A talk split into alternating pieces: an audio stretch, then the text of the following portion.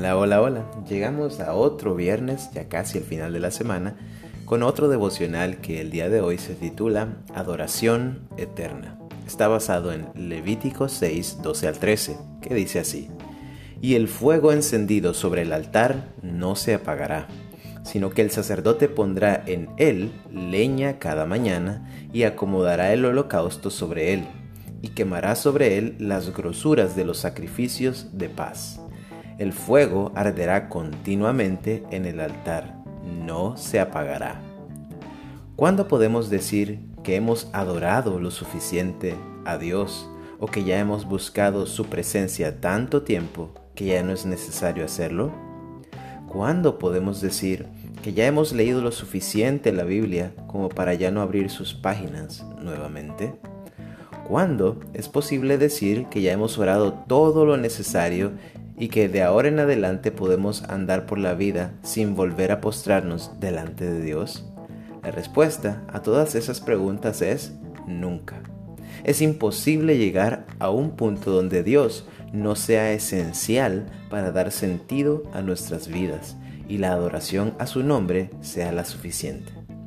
Ese era el sentido tras la frase que acabamos de leer en nuestra lectura de hoy, cuando dice, el fuego encendido sobre el altar no se apagará. El fuego era necesario para continuar ofreciendo sin parar, día y noche, sacrificios a Dios.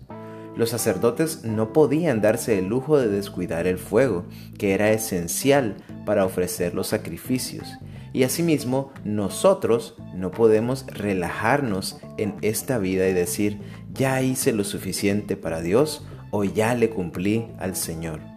No debemos conformarnos con ir a la iglesia un día a la semana, leer la Biblia de vez en cuando o hacer una rápida oración diaria.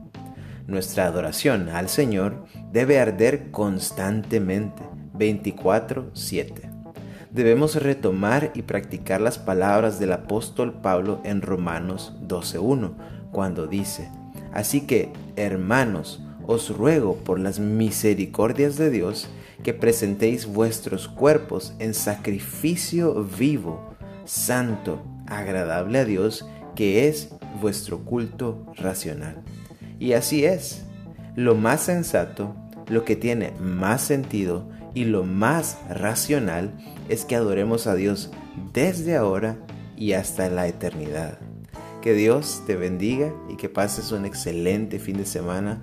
Te animo a que te congregues en una iglesia, te animo a que constantemente adores al Señor, que vivas cada día para su gloria y que no puedas respirar siquiera sin estar dándole gracias y adorando su nombre. Un abrazo.